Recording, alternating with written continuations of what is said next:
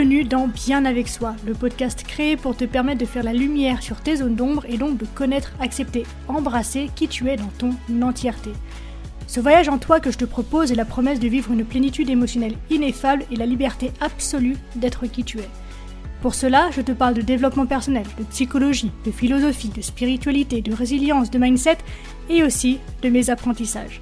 Je suis Marie Perron, coach spécialisée dans le shadow work et je suis ravie de t'accueillir dans ce tout nouvel épisode. Le sujet du jour, donc, ça va être de comment est-ce qu'on peut faire passer ces idées. C'est-à-dire qu'aujourd'hui, c'est un sujet qui va être d'actualité dans le sens où on est face à deux consciences, on va dire, deux avis différents sur la situation qui nous préoccupent tous pourtant de la même façon aujourd'hui. Et on est dans un combat d'ego, on est dans un combat de qui a raison et qui a tort. Et on m'a demandé comment est-ce qu'il est possible, en fait, de faire passer une idée, de faire entendre à l'autre que ce que l'on dit, finalement, c'est pas que de la connerie. Donc, la stratégie que je vais te donner aujourd'hui est super efficace et je suis super contente de pouvoir te la transmettre. Mais avant qu'on se lance dans l'histoire, il y a deux mises en garde que j'aimerais faire.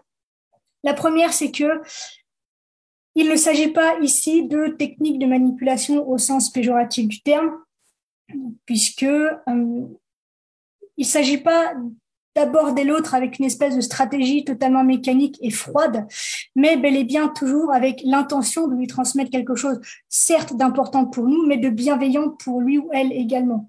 Donc, n'y va pas avec Marie m'a donné une stratégie, j'y vais avec ma checklist et euh, je lui mets tout dans les dents sans être attentif à la façon dont elle reçoit les informations, etc., etc., etc. Donc, bienveillance, aucun jugement, ouverture, dialogue. Déjà, c'est le plus important. Et dans ce contexte-là, on n'est pas dans quelque chose de mécanique, mais on est dans de la stratégie relationnelle malgré tout. Donc, si tu n'as jamais eu vent de ce dont je vais te parler aujourd'hui, eh bien, ne t'attends pas à des résultats qui soient immédiats. Comme dans tout changement, il faut du temps, il faut de la persévérance, il faut de la patience, il faut des ajustements parfois également, d'autant que là, il s'agit d'une relation avec une autre personne qui a sa vision du monde, on va y revenir juste après, et qui a des réactions que tu ne peux pas prévoir, que tu ne contrôles pas, etc. Donc, il est probable que ça ne marche pas tout de suite. Donc, il faut de la patience. Et dès lors que tu es là dans la bienveillance, la patience, normalement, tu l'as, puisque si tu le fais par amour, la patience arrive toujours derrière. Donc voilà, ne t'attends pas à avoir des résultats immédiatement si tu n'as jamais entendu parler de la stratégie que je vais te présenter aujourd'hui. Et donc n'hésite pas à y revenir, à la peaufiner, à la modifier, mais tout en intégrant systématiquement justement ce que tu auras reçu en feedback de la personne avec qui tu souhaites avoir cette conversation. Deuxième mise en garde que j'aimerais avoir avec toi, c'est que il est nécessaire, il faut, tu dois, là aujourd'hui j'insiste sur ces termes-là, sortir en fait de ce combat justement de qui a raison ou qui a tort. Il ne s'agit nullement ici de savoir qui a raison ou qui a tort, puisque, attention, précepte très important, chacun a raison dans sa vision du monde. On a tous une représentation très spécifique et très subjective du monde dans lequel on vit. Et tout ce que l'on ressent, tout ce que l'on perçoit, c'est notre vérité. Donc, tout ce que l'on raconte n'a pas pour but de casser les pieds aux personnes qui nous entourent, mais simplement d'exprimer la façon dont nous, on voit les choses dans le monde tel qu'on le perçoit aujourd'hui. Et c'est vraiment super important que tu aies ça à l'esprit au moment de d'avoir ces discussions, quelles qu'elles soient d'ailleurs, avec les personnes qui t'entourent, puisque on se braque sur des trucs qui n'ont aucune raison d'être. Je te donne un exemple. Pas plus tard que cet après-midi, là, et euh, j'ai raccroché il y a une demi-heure avec une cliente qui me dit que euh, sa mère ne la soutient jamais, qu'elle a des nouveaux projets, qu'elle est en train de changer sa vie là donc depuis quelques semaines, depuis quelques mois, puisqu'elle a commencé son travail personnel depuis quelques mois, elle n'a pas attendu que j'arrive pour euh, entamer une transformation. Mais bref, tout ça pour dire que depuis qu'elle met en place certains changements dans sa vie, eh bien, elle est un peu plus téméraire, on va dire. Elle prend des risques, elle s'ouvre à de nouvelles choses, à de nouvelles idées, à de nouvelles expériences, etc. Et sa mère, systématiquement, lui met, a priori, en tout cas, selon ses perceptions et sa vision et son monde à elle, lui met systématiquement des bâtons dans les roues. Elle ne la soutient pas, elle la critique, elle l'humilie, et euh, bref, elle lui ferme toutes les portes possibles. Et donc, on est allé s'intéresser à l'histoire de sa maman. Et sa maman, c'est une femme qui a d'abord été une petite fille qui a été abandonnée, d'abord par son père, puis par sa mère. Puis, elle a perdu ses grands-parents maternels très jeunes, qui s'occupaient d'elle à la disparition de la mère. Et plus tard, elle a subi plusieurs échecs du même type, donc du type abandon, avec deux conjoints dont elle a dû se séparer et dont le père euh, de ma cliente. Donc, c'est une femme qui s'est construite avec une blessure d'abandon extrêmement forte. Une femme qui a dû se débrouiller dans un univers où elle s'est retrouvée toute seule, très jeune, à pas savoir comment euh, faire de l'argent, comment se mettre en sécurité, comment euh, faire ses études, comment s'en sortir dans un monde d'adultes lorsque l'on est un enfant. Donc la notion d'insécurité pour sa mère est extrêmement forte. Et tout ce qu'elle a construit s'est fait dans ce besoin insatiable de sécurité. Donc, lorsque sa fille vient la voir en disant Ouh là là, je vais tester quelque chose de nouveau, accroche-toi, dans sa vision du monde à elle, c'est elle est en train de me dire qu'elle va se mettre volontairement en danger. Et dans mes valeurs de sécurité à moi, c'est pas possible. Et parce que je l'aime et que ma valeur de sécurité est importante, eh ben, je lui dis non, fais pas ça. Donc, sa mère, à ma cliente, dans son amour pour elle, la protège, en fait, cherche à la maintenir en sécurité parce que c'est une valeur importante pour elle. Mais ma cliente, elle, qui dans une valeur plus d'aventure et de croissance, etc., entend ma mère ne m'aime pas ma mère ne me soutient pas. Alors qu'en fait, sa mère la soutient dans quelque chose d'important pour elle. Et il ne s'agit pas d'égoïsme, il s'agit d'être humain. On a tous une hiérarchie de valeurs qui est importante pour nous et on agit tous en fonction de ces valeurs-là. Donc, il n'y a aucun moment où on n'est pas soutenu, où on nous trahit, où on nous engueule, ou que sais-je, que sais-je, on est systématiquement en fait en train d'évoluer, d'agir, de penser et donc d'être dans un système de valeurs qui nous est propre. Et donc, c'est ce vers quoi va se tourner la stratégie que je te propose aujourd'hui. Donc, une stratégie qui est vraiment fondamentale et extrêmement puissante dans l'univers du relationnel et de la communication, c'est donc de parler dans ses valeurs à lui ou elle. Donc, développer un langage, une communication qui résonne avec la vision du monde et les valeurs de la personne à laquelle tu t'adresses. Pourquoi? Deux choses encore également euh, sur ce sujet-là. La première, c'est qu'il est bien plus facile de comprendre quelque chose lorsque c'est dit dans un langage que tu comprends. Si on reprend l'exemple de ma cliente avec sa mère, pardon, c'est comme si elle parlait anglais et que la mère répondait en chinois.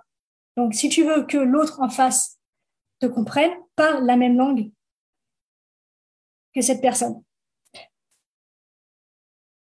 Pourquoi? Eh bien parce qu'il faut entendre que il y a un écart parfois énorme entre ce que tu as l'intention de dire, ce que tu dis véritablement, ce qui est entendu, compris et perçu par la personne qui reçoit ton message. Donc, lorsque tu veux transmettre quelque chose, eh bien, il y a un écart non négligeable entre ce que tu veux dire et ce que l'autre comprend.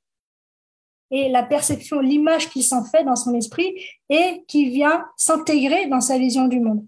Donc, première étape, ça va être d'être capable d'identifier ce qui est important, ce qui est prépondérant dans le monde de l'autre pour l'utiliser dans la conversation et donc utiliser un champ lexical, utiliser des métaphores, utiliser des exemples relatifs à l'univers important de l'autre. Je te prends un autre exemple. Lorsque je donnais des cours, par exemple, là c'est le premier qui me vient, à des, des ados, lorsque j'étais étudiante et qu'il fallait que je me fasse un petit peu d'argent également, eh bien,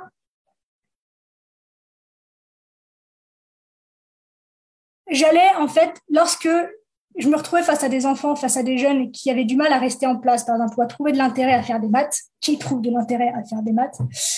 Bref, euh, si j'appuyais le fait que les maths c'est trop bien parce que euh, parce que bah, ça apprend à compter, parce que ça met une position la vie qui est agréable, ça donne de la stabilité, ça donne une certaine forme d'intelligence, bref, tout le blabla que la société nous vend autour des maths et de l'intelligence euh, intellectuelle, logique, euh, ça les gonflait. Par contre, il y en a un qui était amoureux, un passionné de football. Et dès lors que dans les chiffres, il associait les nombres en fait à des joueurs qu'il aimait bien, eh bien, la façon dont il voyait les chiffres et la manière dont ils évoluaient sur sa feuille dans ses leçons était complètement différente. Lorsqu'un autre enfant avait du mal à se projeter, par exemple, avait plus des problèmes de confiance en soi ou des problèmes relationnels, eh bien, par exemple, je, pouvais lui demander quels sont les héros, quels sont les personnages qu'il admire. Et lorsque je connais l'univers, eh ben, je peux rentrer dans cet univers avec lui, lui montrer de quelle façon est-ce que son personnage interagit avec ce qui est important pour lui, de quelle façon est-ce qu'il peut ressembler à ce personnage-là. Mais du coup, en utilisant le vocabulaire qui correspondait à l'univers important de ces enfants-là, eh bien, j'ai pu les intéresser à ce qui avait de l'importance à mes yeux au moment où j'étais avec eux, puisque j'avais un rôle à jouer auprès d'eux. Et pour que ce rôle puisse être efficient, j'ai dû me mettre, en fait, me plonger dans leur univers et utiliser des métaphores, des exemples qui, qui étaient compréhensibles pour eux. Je suis allée parler, en fait, leur langage. Puisque il est important, du coup, l'idée importante à retenir dans cette première dimension, c'est qu'il est bien plus facile de faire adhérer à l'autre. Non, je recommence ma phrase. Il est bien plus facile de faire adhérer l'autre à une idée avec laquelle il est déjà en accord dans son monde que de vouloir le faire adhérer à une idée avec laquelle il pense être en désaccord. Donc, moralité, si tu choisis un terrain de jeu sur lequel la personne est déjà d'accord avec ce que tu vas lui dire, la relation, la communication va être fluide derrière. La réception de ton message va être facile derrière. Je te donne un autre exemple.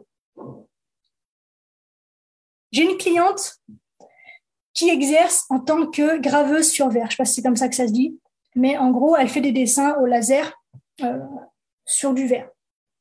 Donc, elle se considère comme une artiste, elle voit euh, la créativité comme la valeur numéro un et comme la qualité numéro un. Par contre, tout ce qui est de l'ordre de la stratégie, tout ce qui est de l'ordre du cadrage, tout ce qui est de l'ordre de la structure, tout ce qui est de l'ordre du programme et de la discipline, ça lui passe complètement au-dessus. Et elle est donc convaincue, puisque c'est une artiste, que elle est incapable en fait d'organisation. Donc, je lui ai fait parler de son univers de graveuse sur verre. Et lorsque euh, je sais pas comment ça s'appelle, mais les pointes de son appareil, par exemple, elles pètent, ou pas quand elle veut faire un trait différent de différentes épaisseurs, etc., pour pouvoir euh, faire exprimer différentes expressions à ses personnages, par exemple, elle sait exactement quelle plume, où aller la chercher, quel est le fournisseur qui lui permettra de faire d'obtenir le résultat qui est important pour elle, etc. Elle sait sur quelle matière est-ce qu'elle peut faire tel ou tel euh, dessin, etc., etc. Donc, en fait, je lui ai fait comprendre qu'elle était extrêmement organisée dans son univers. Donc, dans ses valeurs importantes, dans ses valeurs hautes, à savoir la gravure sur verre. Et dès lors qu'elle s'est rendue compte que oui, effectivement, l'organisation, la structure était importante pour pouvoir évoluer dans l'univers qui est important pour elle, eh bien, on a pu se rend, on a pu faire migrer ça, en fait, dans des univers qui, a priori, étaient moins importants. Mais elle s'est rendue compte que l'organisation, être organisée, c'est important. Et dès lors que c'est intégré du point de vue de ses valeurs et de sa vision du monde, eh bien, c'est bien plus facile de le faire migrer ailleurs. Est-ce que tu vois ce que je veux te dire? Donc, apprends à identifier quelles sont les valeurs hautes de la personne à qui tu veux transmettre un message et apprends à parler selon les codes du monde de l'autre. C'est vraiment, vraiment super puissant. Deuxième chose, deuxième dimension donc à cette stratégie-là, c'est que tu vas pouvoir apprendre en fait à montrer l'intérêt que cette personne a à changer, mais dans ses valeurs, à lui ou à elle. Je te ferai un autre exemple. Imaginons que tu sois parent d'un ado qui passe plus de temps sur ses jeux vidéo que sur ses devoirs. Si tu abordes le sujet en lui disant que il est en train de se rendre débile et violent avec ses jeux vidéo alors que les devoirs, ça lui assure une vie stable et sécure. Tu vas pas y arriver. Par contre, si tu te poses deux secondes avec lui, que tu lui demandes ce qui lui plaît dans les jeux vidéo, il va pouvoir te répondre, par exemple, que c'est le relationnel, parce qu'il joue en ligne, en fait, avec ses copains, que c'est la stratégie, que c'est l'esprit d'équipe, etc., etc tu vas déjà te rendre compte que les jeux vidéo et son univers, bah, ça le rend pas si débile que ça. Demande-lui de t'expliquer l'une des stratégies qu'il a mises en place dans ses jeux vidéo pour atteindre un objectif. Tu vas te rendre compte qu'en fait, il est loin d'être débile et que du coup, ces compétences-là, il peut les retrouver dans la vie réelle, entre guillemets, avec euh, ses devoirs et avec les objectifs qu'il peut avoir dans la vie. Et c'est vraiment un exercice que je t'invite à faire. Pourquoi pas même aller plus loin, donc dans la relation parent-enfant spécifiquement là, à te mettre à jouer avec lui pour comprendre son univers, puisque on va se rendre compte, par exemple, que les jeux vidéo, pour reprendre cet exemple-là qui est spécifique, bah, c'est pas tout le temps amusant en fait. Il y a des fois, on perd déjà, c'est frustrant, donc ça apprend la gestion des émotions.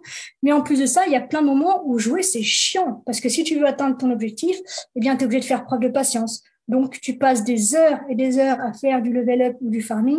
Tu, vous à vos enfants de vous expliquer ce que c'est. Mais donc, du coup, il faut de la patience. Et dans les jeux vidéo, il y a aussi des moments où c'est rébarbatif et pourtant on tient bon parce que ça a du sens, parce que c'est connecté à ce qu'on va faire plus loin. Donc, si tu captes tout ça pour lui faire comprendre que tout ce qu'il vit dans les jeux vidéo, il peut le vivre aussi dans la vie, eh bien, ce sera bien plus facile pour lui de l'intégrer comme une réalité et comme une vérité que si tu lui bombardes juste qu'il éteint sa console et il fout sur ses doigts un point, c'est tout. Voilà. La stratégie, donc, pour la résumer en une phrase simple, c'est apprends à parler le langage de l'autre. Identifie quelles sont ses valeurs, identifie quel est son monde, apprends à observer et à comprendre l'univers de l'autre. Que chacun a sa vision, que chacun a son univers, que chacun a raison dans son univers et apprend à interagir, pas avec, mais dans cet univers. Et dès lors que tu es capable de montrer que ce que toi tu veux véhiculer existe déjà dans l'univers de l'autre sous une forme, eh bien tu vas pouvoir petit à petit transformer en fait ce que tu veux transformer avec cette personne. Voilà. C'est tout pour aujourd'hui. J'espère que cette euh, stratégie te plaît. Je t'invite vraiment à la mettre en place et à mettre de la valeur dessus parce que c'est extrêmement puissant. Et je trouve que c'est une ouverture à l'autre qui est tellement bienveillante, qui est tellement importante et qui manque cruellement aujourd'hui cette capacité à comprendre que ce que l'autre fait, ce que l'autre dit, ce que l'autre est, a une raison d'être dans ce monde à lui et de s'ouvrir à ça en termes de communication et en termes de relation, en termes de qualité de communication et de relation, c'est juste énorme. Donc, mets de la valeur là-dessus, exerce-toi et rends-toi compte justement de l'ouverture de cœur et d'esprit que ça propose et que ça t'invite à vivre, à expérimenter avec ces personnes que tu aimes et que tu as envie de protéger de certaines choses, mais tu t'y prends juste pas de la bonne manière. Donc voilà, c'est tout pour aujourd'hui. N'hésite pas à partager, n'hésite pas à liker, n'hésite pas à commenter. Prends soin de toi, mais n'oublie pas non plus que sans les autres, on n'est pas grand-chose. On arrive déjà à la fin de cet épisode. Merci de l'avoir écouté jusqu'au bout. J'espère qu'il t'a plu. Si c'est le cas, n'hésite pas à me le faire savoir et à m'encourager en mettant un commentaire ou 5 étoiles sur Apple Podcast ou encore Spotify. Les témoignages, les interactions, ça aide simplement à mettre le contenu en avant et donc à agrandir la communauté et c'est vraiment super important pour moi donc merci pour ta contribution. Dernière chose, si tu as envie de me poser des questions, d'interagir avec moi ou de me soumettre des sujets que tu aimerais que j'évoque dans ce podcast, eh bien n'hésite pas à me le faire savoir en privé sur Instagram, le lien se trouve dans la description. On se retrouve très vite dans un tout nouvel épisode, d'ici là bien sûr, prends soin de toi, sois reconnaissant envers la vie et surtout n'oublie jamais que tu es la personne la plus importante de ta vie et que de ce fait, tu mérites ce qu'il y a de meilleur. Je nous aime à la revoyure.